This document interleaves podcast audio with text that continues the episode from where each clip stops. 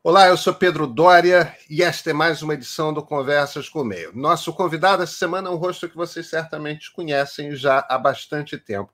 É o jornalista Álvaro Pereira Júnior, repórter de ciência principal da TV Globo, que lança agora, quinta-feira, pela Globoplay, um novo documentário, um novo filme chamado Caso Prevente Sênior.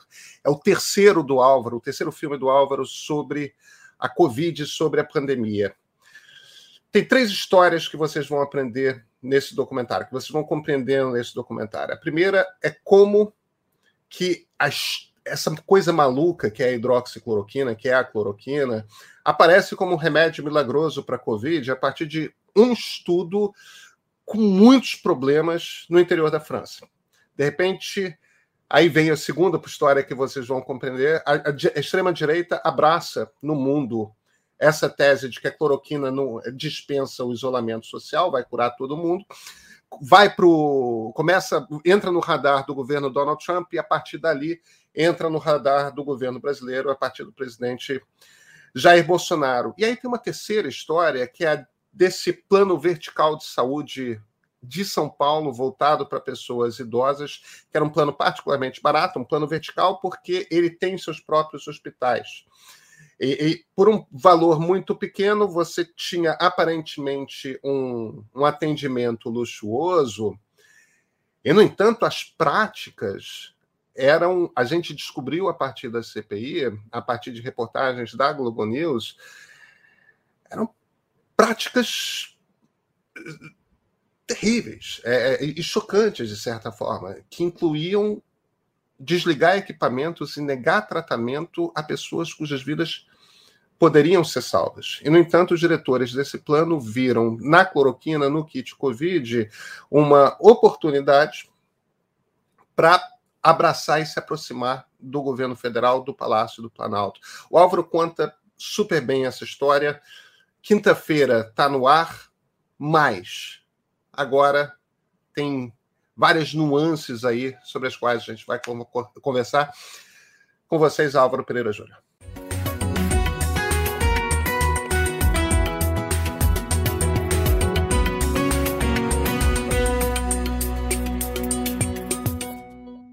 Álvaro Pereira Júnior, muito obrigado pelo seu tempo aí para conversar. Obrigado pelo convite, muito honrado. Ah, imagina, cara, um prazer. E, e eu acho que o documentário sobre cloroquina, é, a política do, do governo federal relacionada à cloroquina e, e a Prevent Senior aí no meio, vai ao ar na Globoplay quando? Quinta-feira, 16 de dezembro, estreia no Globoplay. E aí todo mundo com acesso ao Globoplay vai poder assistir. Sim, os nossos documentários sobre pandemia até têm ficado abertos para não assinantes. Então, ah, mesmo que quem não é assinante, mas que consiga baixar o aplicativo ou ver pelo site, né, dá para dá dá ver sem ser assinante.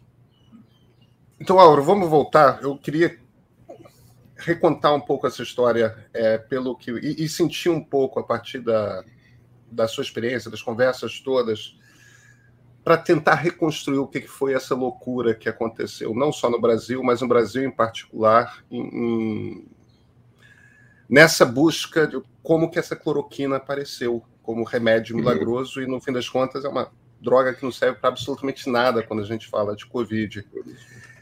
E isso começa dentro do Palácio do Planalto a partir do presidente americano Donald Trump.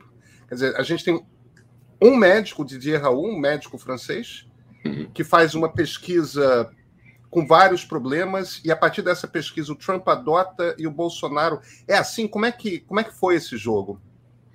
É, acho que a linha do tempo é essa mesma que você falou, Pedro. O, o primeiro estudo é de março de 2020 desse médico francês, já era uma figura polêmica na ciência, é, chamado Didier Raoult, da, do sul da França, de Marsella. Ele fez um estudo ali com 20 e poucos pacientes, em que supostamente ele teria visto uma melhora. Ele até mediu carga viral, ele não mediu sintomas, sabe? Não mediu é, do ponto de vista clínico. Ele mediu carga viral e falou que quem usava hidroxicloroquina tinha uma, uma redução da carga viral mais, mais rápida. É isso. Isso acabou é, circulando nos meios de direita extrema-direita americanos é, para uma solução, porque faria com que os países é, controlassem a pandemia sem, sem afetar a economia, né, que era a grande preocupação deles. Isso chega ao Trump. O, no começo, o Trump vai para. No começo de 2020, o Bolsonaro vai a Mar-a-Lago, naquele encontro com o Trump, no qual muitas pessoas da delegação voltaram, a delegação brasileira voltaram contaminadas. E aí e ele volta dizendo que a cloroquina era a solução, e isso se encaixava muito bem no discurso dele de que a economia não pode parar, o país não pode parar, está aqui a solução, esse, esse remédio milagroso. É, não, depois, nenhum estudo confirmou a eficácia da cloroquina contra a Covid. Era uma, uma, uma droga, um medicamento que já tinha sido testado para um monte de outras coisas, não tinha funcionado, chikungunya, dengue, funciona para malária e funciona para algumas doenças autoimunes, por, por mecanismos diferentes. Mas acho que a linha do tempo é essa. Um artigo científico mal feito pelo Didier Raoult na França, esse artigo científico começa a circular na extrema-direita americana, chega ao Trump, chega ao Bolsonaro e, como mostra nosso documentário, chega em última instância aos experimentos da Prevent Senior. Pois é, então vamos, vamos seguir um pouco essa, é, essa linha. Você, você mostra no documentário como que, de certa forma, o Bolsonaro tem um problema é, quando, quando ele traz de, da Flórida, lá dessa reunião com Trump. A história, ó, temos um remédio, esse remédio é a cloroquina, ou a hidroxicloroquina, ele tem um problema que é o seguinte, ele precisa transformar isso em política pública. Só que existe uma resistência do ministro da Saúde, que é o Luiz Henrique Mandetta. Né? É... E aí ele busca. Como é que ele busca emplacar aquela versão? Olha, a maneira de resolver é esse remédio? Como é que ele faz isso? Bom, ele começa a fazer da maneira que ele, que ele mais domina, né? Que é ir, ir para as redes sociais espalhar mentiras, espalhar informações falsas. É, o Mandetta, que era uma figura que eu, que sou repórter de ciência e medicina, não conhecia, né? Talvez você lembre, a gente, como no começo da pandemia, vendo o Mandetta falar, a gente falou, nossa, não é um louco completo, porque a gente esperava. um, né? Sim, esperava um Ernesto Araújo da saúde, né? um Weintraub é, da saúde. Eu, a minha expectativa, falei, nossa, o cara está falando em número, está falando em estatística. Ele, e de fato, o Mandetta tem uma formação boa em medicina, né? Ele fez residência nos Estados Unidos, é, é, é um médico familiarizado com o método científico, né? digamos assim. E, e o, e o, e o Mandetta não, não emplacou, o Bolsonaro não emplacou a história da cloroquina com o Mandetta. É, em, em, pouco mais de um mês, o Mandetta foi demitido. É, veio o Nelson Teich, que também é, me surpreendeu, porque é alguém que vinha do meio empresarial. Falei, bom, esse, esse aí só vai pensar na economia. E também durou um mês no cargo, por causa da questão de mudar a bula da cloroquina, para a cloroquina ser autorizada para para a Covid também. E aí vem o Pazuello, que aí sim, é, para usar a expressão de outro de outra triste figura da extrema direita, o Ricardo Salles, aí sim com, com o Pazuello abriu-se a porteira, né? E, e a cloroquina é, passou a ser vista oficialmente pelo Ministério da Saúde como uma possível cura para a Covid. E isso amparado no Conselho, no imóvel Conselho Federal de Medicina, que, em nome da autonomia médica, deixou receitar qualquer coisa. Pois é, esse, esse ponto eu acho que é um ponto importante, que é, simultaneamente, o Bolsonaro parece que ele precisa ou sente a necessidade de atribuir isso. É, não é ele que está falando de cloroquina, são médicos. Há médicos que falam disso. É. De certa forma, o CFM, o Conselho Federal de Medicina, dá de alguma forma essa corroboração, dizendo não, o médico tem que ser, ter autonomia para para prescrever o que o que ele achar que é mais adequado, o que aliás nunca ninguém questionou, né? É, e Agora, o Bolsonaro começa a se cercar de outros médicos também, né? Formando aquilo que a CPI depois foi chamar de gabinete paralelo. Gabinete paralelo. É. É, a gente fala, o Mandetta, ex-ministro Mandetta, no documentário detalha bem isso, né? Que ele começou a chegar em reuniões com o Bolsonaro e tá lá alguns dos, dos, dos filhos dele, né? Esses, esses filhos dele também muito ativos em redes sociais, com médicos é, que se prestavam a esse tipo de coisa. Então, Nisi Yamaguchi, é, é, Anthony Wong, tem um outro cardiologista que é até militar, cujo nome me foge agora, uma figura que não é médico, é o Paulo Zanotto, que é biólogo da USP, mas era até então um virologista conceituado. Esse pessoal se, se aproxima do Bolsonaro e, e é importante essa, essa distinção, né? Entre não é exatamente a pseudociência, que é o curandeirismo, é uma ciência alternativa o professor Guilherme Casarões, da, da, da FGV, tem falado muito disso. É uma ciência alternativa que são cientistas de verdade, né, que têm atividade científica, que trazem um verniz técnico, um suposto, um verniz supostamente científico para aquilo que está acontecendo. Então, ele, ele não está dizendo que o xamã do alto do, das montanhas dos Andes está dando cloroquina. Não, está aqui essa médica formada na USP aqui dizendo que, que cloroquina funciona. E, e, e, com o Trump é a mesma coisa, né? Médicos de, que se alinham politicamente a ele, trazendo um verniz científico para para cloroquina e depois o pacote todo, né, com azitromicina, ivermectina e outras coisas. Não é um curandeirismo puro e simples, é uma ciência alternativa. Agora, tem uma existe uma proteção institucional maior nos Estados Unidos, né? Porque o, o Trump não conseguiu demitir o Anthony Fauci, é. que, que era o, é o responsável dentro do dentro do governo americano por, por epidemias, por doenças infecciosas e tudo mais. É,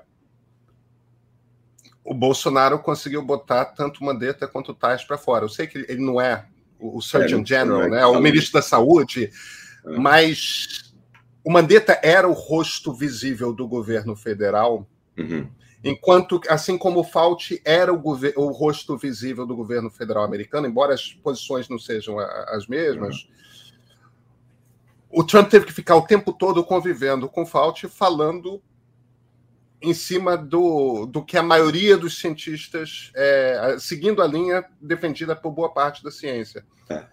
O Bolsonaro teve esse espaço para ele se livrar de quem fazia isso dentro do governo federal, né? É, o Bolsonaro é, é, é, diferente mesmo, né? Porque o cargo do Surgeon General ele não é exatamente o ministro da Saúde.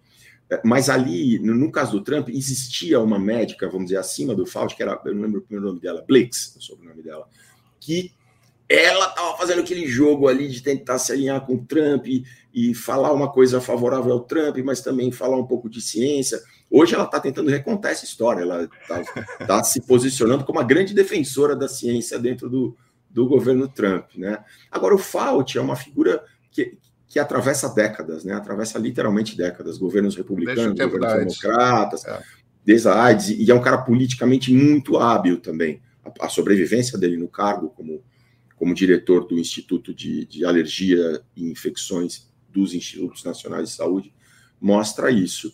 E mas aí o Fauci foi sendo escanteado com o tempo, né? Começou a não aparecer atrás do Trump nas coletivas, talvez por desejo próprio, talvez por, por imposição do Trump, é, mas o Trump não tem sobre o cargo dele é, a, as injunções que o, que, o, que o Bolsonaro tem sobre o cargo de ministro da Saúde aqui, né? E enfim, botou uma figura é, que não entendia nada de saúde como, como o Pazuello. Então vamos falar de Prevent Senior. Vocês não declaram isso dessa forma no documentário, mas a impressão que eu tive a respeito da da Prevent, a, a história que se formou na minha cabeça a partir da narrativa que você faz é a seguinte: é, os donos, os, os, sócios da Prevent Senior, viram na história da cloroquina a possibilidade de se aproximar politicamente é. do presidente da República, do Palácio do Planalto. Então, opa, se alguém se prestar o papel de dizer que cloroquina pode, Sim. de vamos ficar falando de cloroquina o tempo todo, a gente ganha é, relevância política, então vamos fazer. É isso que você sentiu que aconteceu? É, é isso sim. É, como o documentário mostra, o ex-ministro Mandetta citou a Prevent Senior como um contra-exemplo, né? como, como não deveria ser combatida início, a né? pandemia, né? logo no início. A gente fala, o Mandetta, ele vem desse mundo, né? ele já foi presidente de, de, de um plano médico, já teve um alto cargo num plano médico. E ele sabia da existência da Prevent Senior, como ele diz no documentário, ele não sabia que eles eram tão grandes assim, porque ainda é uma coisa muito aqui de São Paulo. E a Prevent começa a ser citada pelo Mandetta, e eles falam, opa, estão atacando a gente, a gente precisa se aproximar do governo. E a maneira de se aproximar foi por intermédio desse gabinete paralelo, desses médicos que já estavam é, colados ao, ao, Bolsonaro, dizendo que ele queria ouvir, e a Prevent chega no governo por intermédio deles, é, se oferecendo como um, como um, um campo de teste, né, para aquilo que, para legitimar as coisas que, que o Bolsonaro vinha dizendo sem nenhum embasamento científico. Agora, como é que funcionou esse esse teste científico, esse estudo científico? Porque quando a Prevent começou a, a, a receitar é, hidroxicloroquina e azitromicina, o, o, kit COVID, como terminou uhum. sendo conhecido, eles, no, no, primeiro momento, eles falavam que eles estavam fazendo um estudo científico, né? Um estudo que nunca foi aprovado, um estudo que não seguia nenhum tipo de protocolo científico, mas naquele primeiro momento foi apresentado como um estudo científico. Você chegou a compreender, tipo, eles nunca tiveram a intenção, eles chegaram a ter a intenção de fazer um estudo científico, mas não deu certo. Você, o que você mapeou dessa história, desse pedaço aí da? Olha, Pedro, eu acho que é, o que eles fizeram, e eles contam uma história completamente esquisita. É, eles tinham autorização da CONEP, da Comissão Nacional de Ética em Pesquisa, para fazer um estudo, estudo, de verdade, não é? Você fazer um estudo prospectivo. Ó, a partir daqui, vamos dar cloroquina para esse grupo, para esse grupo não vamos dar nada, as pessoas todas vão autorizar, todo mundo vai estar sabendo o que está fazendo, e vamos ver aí se tem algum efeito. Eles disseram que iam fazer isso, conseguiram uma autorização para isso. Só que aí não fizeram. Eles fizeram o contrário, eles fizeram um estudo retrospectivo. Diz o Rodrigo Esper, diretor é, da Prevent, que ele pegou. É, eles já estavam dando azitromicina, e, desculpe, eles já estavam dando hidroxicloroquina e azitromicina para um grupo de pacientes. Aí eles fizeram uma coisa retrospectiva. Ah, vamos ver aqui quem tomou. Tem esses que não tomaram, que são os que não aceitaram. Vamos usar os que não aceitaram como grupo controle, como se fossem os que não tivessem tomado nada. Ele fez uma análise estatística e viu ali que diminuía 5%, uma coisa assim, no número de internações, quem tomava tomava o, o kit.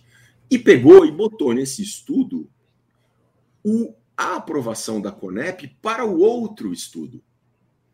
E ele disse que fez isso porque ele está cansado, foi uma madrugada muito dura, muito complicada para ele, e ele se enganou. Bom, isso, como é que esse suposto estudo veio à tona? porque foi divulgado pela assessoria da Prevent Senior. Foi por, eles falam, é engraçado vê-los falando nas CPIs, eles falam assim, aí fizemos aquele estudo que viralizou, sabe, viralizou sozinho, o Espírito Santo pegou e, e botou na internet. Não é, viralizou porque eles é, fizeram, se encarregaram de divulgar. Só que não era estudo, era esse negócio retrospectivo que via um efeito muito pequeno, e não dá para saber se é o efeito, Pedro, porque eles não testaram as pessoas. Até porque não tinha tanto teste disponível na época, isso é até compreensível. Então, talvez você tenha dado o kit para pessoas que não tinham Covid.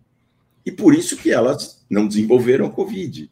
É, então, é essa, bom, falando em português claro, uma lambança que foi você fazer um estudo que não era prospectivo, era retrospectivo, usa a autorização que a Conep tinha dado para um outro estudo, e esse outro estudo nunca foi feito.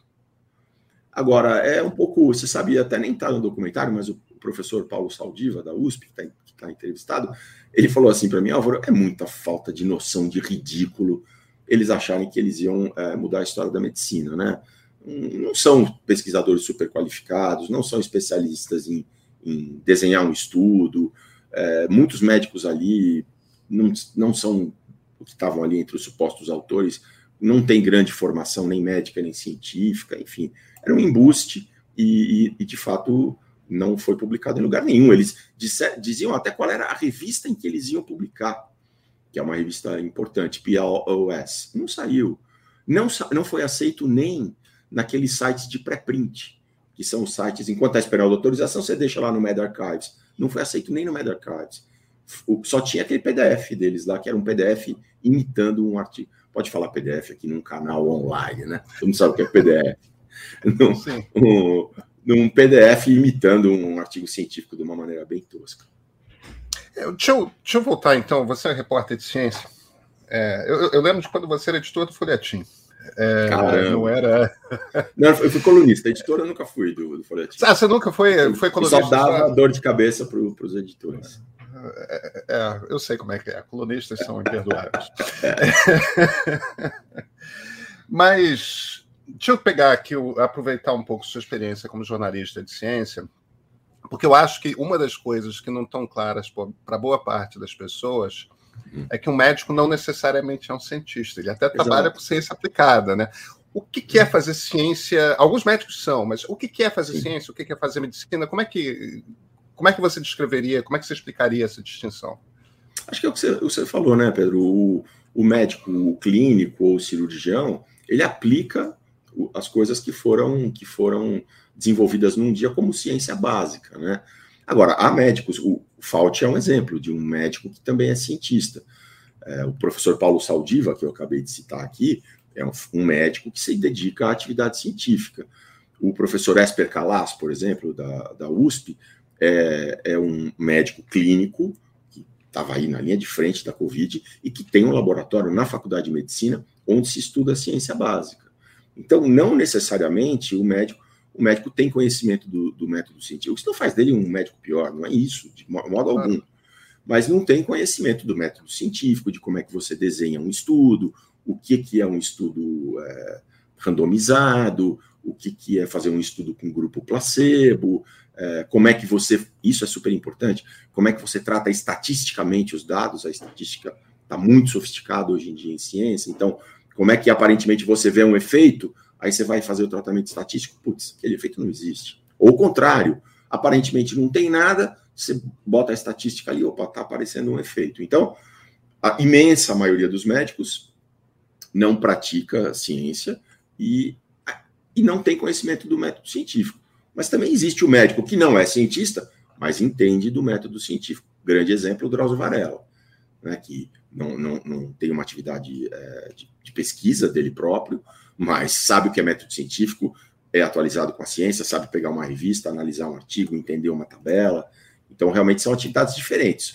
A, a, a medicina clínica e cirúrgica mais voltada para a prática, e a medicina mais voltada para a ciência, chamada ciência básica, que é o que lá na frente vai ter resultados práticos. Por exemplo, as vacinas contra a Covid surgiram de pesquisas de ciência básica que não necessariamente serviriam para alguma coisa, mas serviram como, né? Pois é, deixa eu, deixa eu voltar então para. Vamos falar do pesadelo. Porque até aqui, a conversa sobre que a gente está tendo é como é que apareceu cloroquina, como é que foi a relação é, dentro do governo federal, primeiro dos médicos do gabinete paralelo, depois como que chegou a Prevent, os ministros que foram para. Mas tem um aspecto quando a gente conta a história do da Prevent Sênior que é meio que de pesadelo, né, Álvaro? De gente morrendo, de máquinas sendo desligadas, de pessoas é, meio que sendo abandonadas dentro das UTIs, né? ninguém ia. Eu acho que isso é. Eu não sei se é pior do que a coisa da propaganda da, da cloroquina, mas emocionalmente tem um impacto ainda muito maior, porque a gente consegue falar sobre cloroquina, se vale ou não vale, no nível racional. É, uma, das, uma das pessoas que você entrevista anda com pendurado um vidrinho hum. É, é uma moça jovem ainda, né? E anda com um vidrinho pendurado no pescoço, um relicário com um pouco das cinzas do marido. É, as histórias são tristíssimas. O que, que acontecia nesses hospitais Santa Maggiore? Olha, Pedro, como, como a gente estava conversando um pouquinho antes de começar a gravar, é, assim, eu, eu, eu, reuni a equipe quando a gente é, é recebeu a incumbência, né? Ó, vocês vão, fazer um documentário sobre Prevent Sênior e tal. Eu reuni a equipe e falei, ó, gente, é o seguinte, nós não somos justiceiros sociais, nós não temos agenda nenhuma, esse, esse assunto é emocionalmente é muito pesado, mas a gente tem que entrar com distanciamento nisso aqui. Os piores culpados podem ser inocentes, na verdade. O caso Dreyfus na França é, é um exemplo clássico, né? Uma vez eu, eu tive um chefe que me disse, ó, tem que fazer jornalismo com o caso Dreyfus na cabeça. Então a gente entrou realmente com um espírito aberto de, olha, vamos olhar para isso é, e ver, e se não for bem assim, né? Mas o que, à medida que a, a gente ia apurando, foram dois meses para fazer o documentário, a gente ia ficando mais tranquilo em relação a isso, porque muitos médicos conversaram com a gente, não necessariamente nas câmeras, em off, pessoas que passaram uma temporada lá e todos confirmaram que as coisas ali eram assim e eram assim antes da pandemia. É difícil entender o modelo, sabe, Pedro? Porque é, os hospitais são, na sua grande maioria, muito bonitos, bonitos daquele jeito paulista, né? Eu, como paulista, posso falar. É, assim, é aquela coisa ostentatória, suntuosa. Tem um dos hospitais deles, por exemplo, é um hospital temático, em que as pessoas chama Dubai, que as pessoas estão fantasiadas ali, é, como os funcionários estão fantasiados como se fossem pessoas moradores de Dubai, uma coisa, enfim. Mas eles investem muito nisso, sabe? No, no primeiro atendimento, é, no acolhimento muito carinhoso com os, com os pacientes. É, e é um plano muito barato em relação ao mercado. O mercado de plano de saúde, eu, eu sei pelos meus pais, é um, é um, preço absurdo. E a, e a Prevent é muito mais barato. Então, você está ali pagando pouco. Você chega num lugar é, até suntuoso, está sendo super bem tratado pelos recepcionistas, pelas recepcionistas. É, os médicos, naquele primeiro cuidado, naquela primeira atenção, são muito, muito. As consultas são rápidas, mas são muito. tem uma ligação emocional ali muito forte com o paciente. Então parece que está tudo bem. A gente diz isso no documentário. As três pessoas que são entrevistadas no documentário, até as, as entrevistas nem foram conduzidas por mim pessoalmente, eu, a gente tinha equipes trabalhando ao mesmo tempo em coisas diferentes, todas falam que gostavam da Prevent. Né? É, e outra coisa, Pedro, eles pagam para os médicos desse primeiro atendimento ali mais do que o mercado, às vezes o dobro do mercado. Eu conversei com um médico, chefe de UTI, ele me falou, eu falei, pô, doutor, um plano barato, a primeira coisa que eu imaginaria é que você vai pagar pouco para os médicos. Ele falou, você fala isso porque você não entende de hospital, porque o salário dos médicos é uma fração pequena do custo de um hospital. Você pode dobrar o salário dos médicos e não vai fazer grande diferença no orçamento. Então, a Prevent investe nisso. Médicos muito jovens, médicos com formação deficiente, sem residência, sem especialização, entram lá ganhando o dobro. Em hospitais, num primeiro olhar, muito, muito é, de apresentação muito boa. Bom, o que, que a gente foi entendendo à medida que a gente vai conversando com os médicos na câmera e fora da câmera? Quando os casos se complicam, aí começa a pegar. Esse exame vai custar caro, essa internação vai custar caro, essa UTI aqui, essa diária é cara, como é que a gente vai abreviar, como é que a gente vai aliviar esse, esse custo. E na maioria eles estão lidando com pacientes muito idosos. Então, de certa maneira, vamos dizer assim, é natural que eles piorem. É natural que você chegue para a família e diga: é, olha, é, seu, seu pai, sua mãe, sua avó não, não, vão, não vão se recuperar, a gente vai dar ali um, um tratamento paliativo para eles não sofrerem e devem morrer em, em, poucos dias. E é isso que eles, ao que parece, que eles usam magistralmente, sabe? Ele, eles são um plano vertical, é bom falar isso, então os hospitais são deles, os médicos são contratados deles, como PJ, mas são deles. Então eles têm um controle total sobre os custos. E eles são muito bons nisso, nesse controle de custos, nessa matemática. O que um médico que trabalhou lá disse no documentário é: o problema é se uma vida estiver no caminho dessa matemática, dessa conta que tem que ser fechada. E aí alguma providência vai ser tomada para fechar a conta. Então, é, não, sei se, não sei se ficou claro, mas é, é um modelo difícil de entender num primeiro olhar. Você olha, puxa, um hospital maravilhoso desses.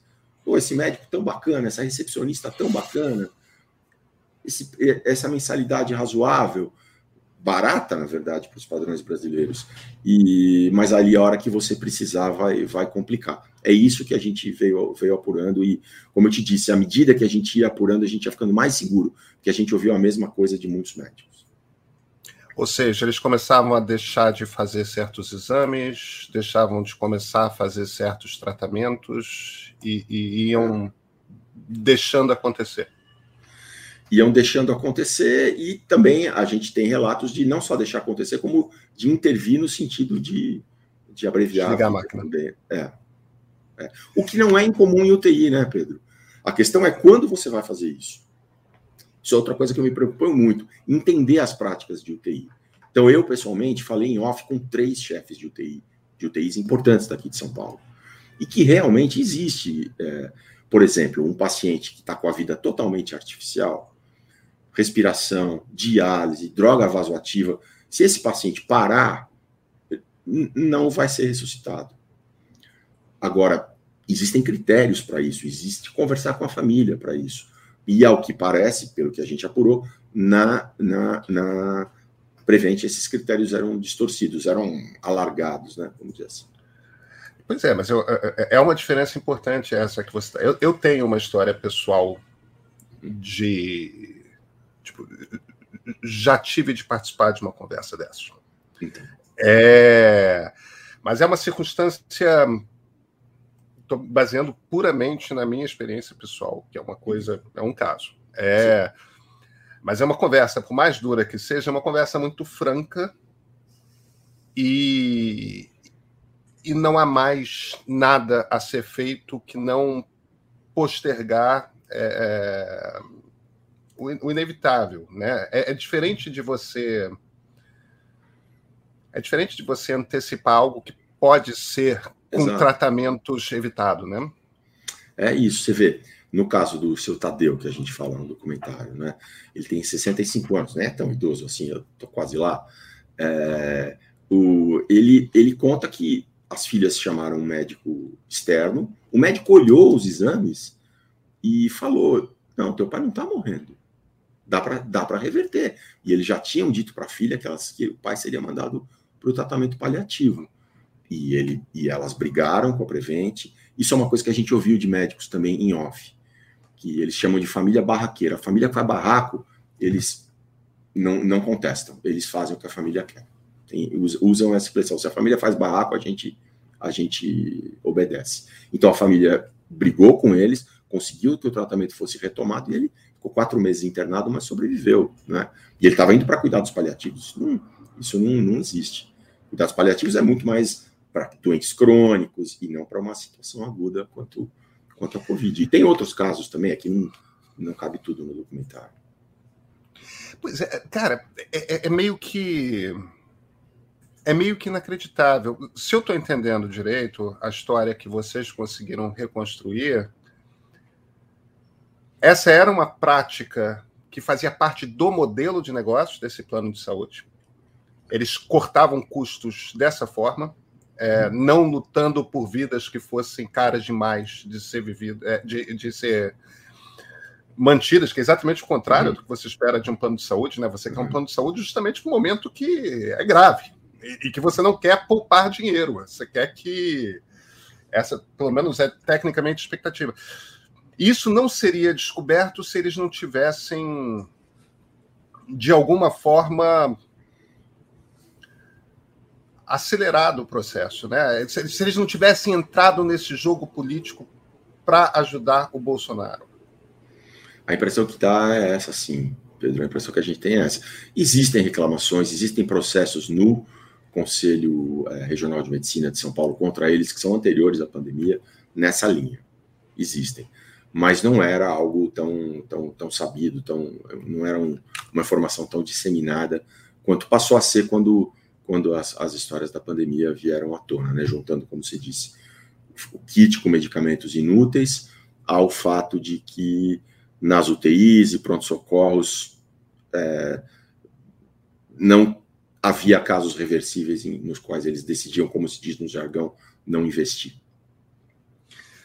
Quem acompanhou a CPI saiu com a impressão de que, voltando para o governo federal, de que o plano que o governo federal tinha na cabeça é vamos acelerar ao máximo a infecção dos brasileiros, quer dizer, vamos incentivar as pessoas a irem para a rua e, e, e, a partir daí vai se gerar, vai, vai morrer muita gente de cara, mas a população vai criar uma imunidade de rebanho que, que vai abreviar a, a, a, coisa da pandemia e assim a economia não para e, e, e, o Brasil continua crescendo. Você saiu dessa apuração com a impressão de que essa era a mesma mentalidade em Brasília? Porque pré-CPI eu tinha a impressão que era mais uma ausência de plano, sabe? Não tinha, era é, tudo um grande é, improviso. É. É, Pedro, é uma boa pergunta. Acho que a, acho que a, nossa, detesto essa palavra, mas vamos lá. A narrativa que a que a CPI, Rui Castro escreveu sobre isso, né? Semana falando é. de, do, do, uso indevido da palavra narrativa. Acho que a narrativa da CPI é essa. Eu, eu, eu, eu concordo com você. Eu também tinha a impressão mais de bagunça do que outra coisa.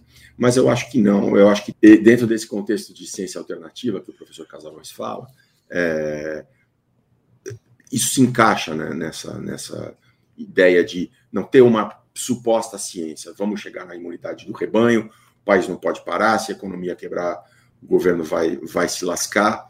E olha, pode continuar porque nós temos remédio, está aqui. Ele levantava como se fosse um, um padre levantando um cálice de hóstias na igreja, né? Está aqui o milagre, está aqui a cloroquina. Eu, eu também, hoje, tendo feito já o terceiro documentário sobre pandemia, já tenho essa ideia, assim como a CPI concluiu, de que havia algo mais intencional do que a simples bagunça, do que a simples disfunção do, do governo. Deixa eu arriscar um pouco, eu sei que não, é, não são coisas tão diretamente ligadas à sua apuração, mas deixa eu pegar uhum. um pouco do, do seu feeling a respeito de algumas coisas. Primeiro, falar um pouco sobre essa, essa ciência paralela. Eu não sabia que o Casarões estava usando esse, esse termo, não, mas ele é. Ciência alternativa, ele, é bom. ele tem falado. É. Perdão, perdão. Ciência, ciência, ciência alternativa. É... Isso é uma coisa meio nova no jogo político, pelo menos no jogo político contemporâneo. É, mas é algo que, que você, de certa forma, vê o Orbán usa isso um pouco, o Trump usou demais isso, Bolsonaro, evidentemente, usa. Sua impressão é de que a ciência passará a ter um problema nos próximos anos com tentar explicar para o público o que, que é a diferença? É, é. Essa é uma arma política que veio para ficar é.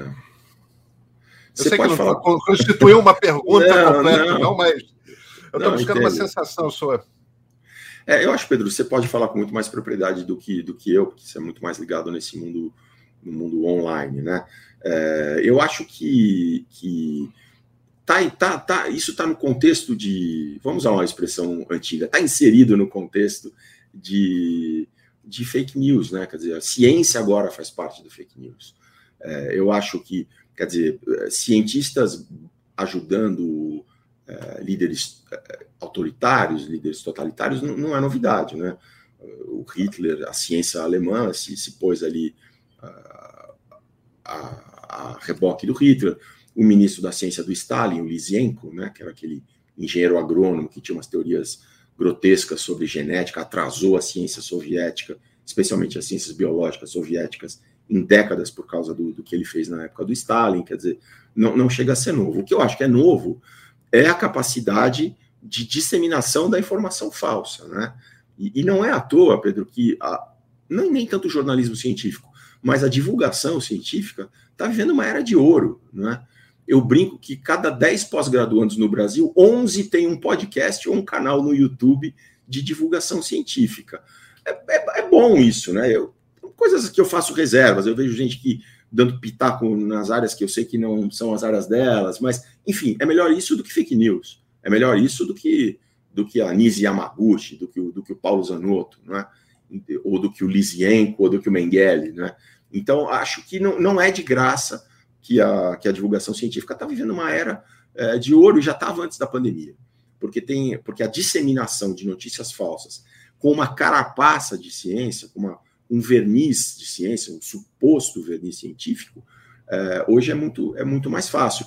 E o Casarões, ele usa a expressão out science, na, na linha do alt-right, né, da, da, da, da, direita alternativa, a ciência alternativa. É uma pena que essa discussão não está no documentário. É bom que as pessoas assistam aqui como uma espécie de complemento ao documentário, a nossa, nossa entrevista aqui. Mas é isso, é você dar um verniz científico que está além do puro curandeirismo, que vem ali com tabela, vem ali com estatística, vem ali com jargão científico, mas, mas não, não para em pé. E como jornalista, Álvaro, você, você tem feito um trabalho nesse processo de pandemia. É, uma das coisas que o, o mundo online, como você está chamando, permite é você não está fazendo uma reportagem de cinco minutos ou de dez minutos que seja no Fantástico. Você está fazendo um filme. Quer dizer, de repente você então. tem. Não, mas tá, claro que tá. É... E... e ao fazer um filme, você tem a possibilidade de gastar todo o tempo necessário para explicar as coisas. Olha, isso aqui é. vem daqui, isso aqui vem daquilo. Você consegue ter tanto a dose de emoção das pessoas que estão sendo atingidas por uma, por uma tragédia. É, não é só a tragédia dos maus elementos, é uma tragédia também de é um vírus que mata e, e, e altamente contagioso, né? E ao mesmo tempo você tem como explicar a política, você tem como explicar a ciência, você tem como fazer várias explicações ao mesmo tempo. As pessoas que mais precisam assistir isso para ver como que o quebra-cabeça se monta são as pessoas que mais têm resistência, que é a turma que é meio que capturada por, por esse universo. Aí eu acho que eu posso chamar de uma realidade paralela, né?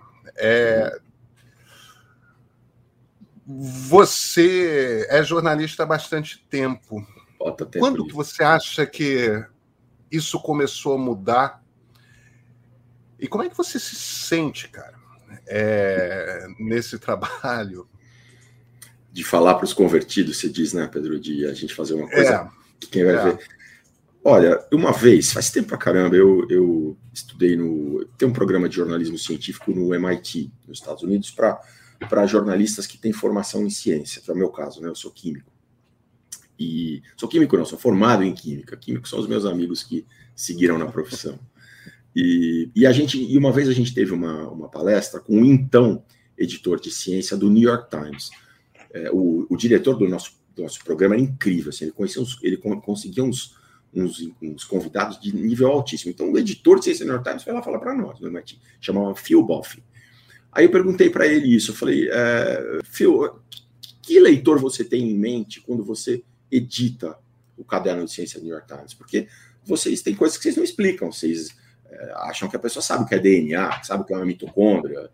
Ele falou, olha, a gente tem em mente um estudante inteligente de ensino médio, de high school. Eu, eu mantive isso como, como lema, sabe? é, Pedro, assim, é, não, não dá, é, como você falou, é, como é que você vai trazer alguém que vive numa realidade paralela, que vive numa realidade de que tem uma suposta ciência embasando aquelas loucuras? É difícil, né? O, o que a gente procura fazer é, é ser o mais didático possível. Você precisa ver a parte que eu tinha feito, o, Gabriel Mitani, nosso roteirista, tinha montado ali o roteiro, e eu faço umas intervenções científicas, né? a parte relativa ao estudo de cloroquina que estava errado da Prevent, você precisa ver o que eu fiz. Quando eu fui assistir aquilo, eu falei, gente, isso está chato demais. Acabei simplificando para caramba. Então, a gente procura ser didático, simples, não abrir mão da, da exatidão científica, da precisão científica, mas ser didático e tentar incluir aspectos humanos também. Por isso que tem, é, por isso que tem as histórias dos, a gente chama de personagens, né? Tem três histórias nesse último documentário e todos os outros que a gente fez tinham essas histórias humanas também. Isso foi é engraçado, foi o, quando o Eric Bretas, que é o, o diretor do Globoplay, hoje é, diretor de toda a área digital da Globo, me ligou para propor a gente fazer o primeiro documentário Corrida das Vacinas. É, por razões que não vêm ao caso, ele me chama de CB. Aí ele falou: Ô CB, tu não pode esquecer da parte humana, né? Tem que botar os personagens ali. Se dependesse de mim, só ia ter cientista em laboratório, né? Então, a gente vai aprendendo, a gente vai aprendendo. Foi uma frase do Eric, mas que ficou na minha cabeça e a gente é, levou isso muito a sério, e de fato é preciso isso. Então, a gente tenta fazer o que você descreveu, Pedro. Fico feliz que você tenha entendido assim. É, ter a parte científica, contextualizar historicamente e ter as histórias humanas que, que, que trazem é, concretude para aquilo que a gente está mostrando. Mas em relação a você falar com quem não está nem aí, é, é difícil. Eu, não, eu, eu, eu, procuro pensar assim: se quem não está nem aí se interessar, ó, tem um negócio compreensível para você. Mas eu, eu não estou aqui também numa, numa, numa busca de, de, de criar um rebanho e, e de converter a, as pessoas que estejam do lado não científico. Né? Não, não há como conseguir fazer isso. Eu concordo com o Eric nisso, sabe? É, a gente estudou junto, inclusive. É, o, eu acho que tem um aspecto. Eu, eu entendo o, o, querer focar na ciência, mas uhum. gente é, é. aproxima todo mundo da história. Porque, é. porque empatia, né? Porque. É isso. E, e, Pedro, 40 anos lendo, 40 não, mas 30 anos lendo a. 35 anos lendo a New Yorker ensina alguma coisa para gente, né? É como isso, contar, é isso, é isso. Conto, conto, é como isso. contar uma história e como juntar a parte humana com a parte científica, né? Uma hora, uma hora essas é. coisas servem. A, a, New Yorker é a revista que o, que o Álvaro está se referindo, é, de certa forma, a revista fundadora, ainda nos anos 20, do, do jornalismo literário, que traz as ferramentas da, da ficção para contar histórias que são 100% reais e, e, eles gostam de personagens, né? Gostam de contar história é. de gente. É isso aí, é, é o que eu procuro me espelhar nisso. Álvaro, onde que, quando que você acha que o nosso trabalho começou a ficar mais difícil, no sentido de que criou-se uma realidade paralela? Em que momento foi isso? Porque é recente. Você me diga isso, você que acompanha esse mundo muito mais próximo, perto do que eu. Acho que até internet, internet e rede social, né, Pedro? Eu acho que a, a, disseminação de informações falsas, e mais do que falsas, pseudo-verdadeiras, é, se, se agudizou demais com, com as redes sociais. Eu, eu acho que do Face, eu não sei, aí de fato eu estou entrando na tua seara, mas eu acho que do Facebook para frente, né, é, que as coisas foram tomando esse, esse, esse, esse rumo é, confuso. Qual é a sua expectativa para o público que vai assistir a esse que é o terceiro documentário? Hein? Quem, de quem é o público? Não, não. Qual, qual, que que você, que mensagem, se é que existe uma mensagem, o que que você espera que que o público carregue dessa trilogia? É, eu acho que a primeira coisa é, é entender especificamente sobre esse esse esse episódio, esse documentário da Prevent Senior, o caso Prevent Senior, é que as pessoas entendam que a gente entrou nesse caso com o espírito aberto, sabe, Pedro? É, quando quando eu, eu, me reuni com, com a equipe e com o Ricardo Vilela, que é o diretor executivo de jornalismo, falei, Vilela, se, gente, se na apuração a gente descobrir que não é nada disso? Bom, a gente senta e vamos conversar de novo. Claro que a gente sabia que o Guilherme Bausa, é importante citar o Bausa, porque tudo isso começou com as séries de reportagem que o Guilherme Bausa fez para a Globo News e para a TV Globo. E ele participou da nossa equipe também. Então é, é importante deixar, dar todo o crédito ao Bausa, porque tudo começou com ele. E claro, eu sabia que a apuração do Bausa era boa e que já tinha entrado no Jornal Nacional, no Fantástico da Globo News, não, não iria entrar uma história totalmente errada, né? Mas ainda assim eu fiquei pensando, e se tiver tudo errado? Então, eu queria que as pessoas levassem isso, sabe? Que a gente não. Que a gente foi de espírito aberto. A gente foi entrou nessa história esperando qualquer desfecho. Eu liguei, como eu te falei, Pedro, eu liguei para.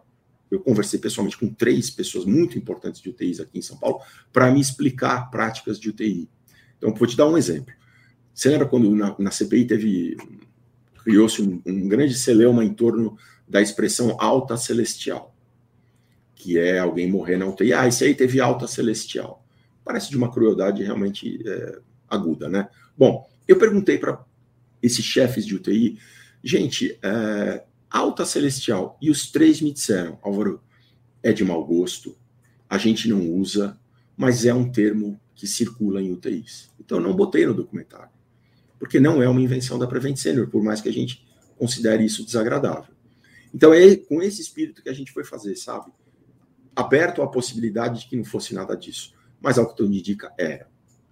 Em relação aos documentários como todo, a corrida das vacinas, corrida das vacinas mercado paralelo e o caso Prevent Senior, o que eu queria que o meu, né, puxar para minha sardinha aqui de químico, é que as informações científicas é, tenham sido passadas de maneira clara, que quem não estava muito ligado no que como funciona uma vacina, como se desenvolve uma vacina, é como é que a vacina sai ali da, do cientista que estava estudando uma coisa bem básica e anos depois vai para o braço de uma pessoa, a rapidez com que as vacinas foram desenvolvidas em menos de um ano, antigamente levava 10 anos, isso a, a chamar assim de a beleza da, da, atividade científica. Se a gente conseguiu passar isso, eu acho muito legal. Embora é, é, seja bom ressaltar, eu e nossa equipe, nós não somos divulgadores científicos, né? A gente está fazendo jornalismo científico, é diferente. Tem uma visão crítica que a divulgação científica não, não explora. Mas ainda assim, que, que a gente tenha passado a beleza do método científico, de como sai da bancada para o braço de uma pessoa, e que a gente tenha passado também a, a, as coisas que o governo Bolsonaro fez, contrariando a ciência e, e, em, último, em última instância, contrariando os interesses da população que votou nele. Né? Eu acho que vocês conseguiram, tá? É... Álvaro. Pereira Júnior, muito obrigado pela conversa. O DOC, quinta-feira, dia 16, está no ar. Isso, 16 de dezembro no ar, o caso Prevent Sênior. E aí a pessoa vê, gosta e assiste os anteriores. É, corrida das vacinas, em seis episódios, a gente foi para a Índia, foi para a Rússia, é, não entramos na China, mas tem um material exclusivo da China. Depois a corrida das vacinas, mercado paralelo sobre corrupção na compra de vacinas aqui no Brasil. E agora o caso Prevent Sênior. Globoplay está aberto para não assinantes, vejam lá. Álvaro, muito obrigado pela conversa. Valeu, Pedro. Eu que agradeço o espaço tão nobre. Teu, teu canal é demais. Valeu mesmo.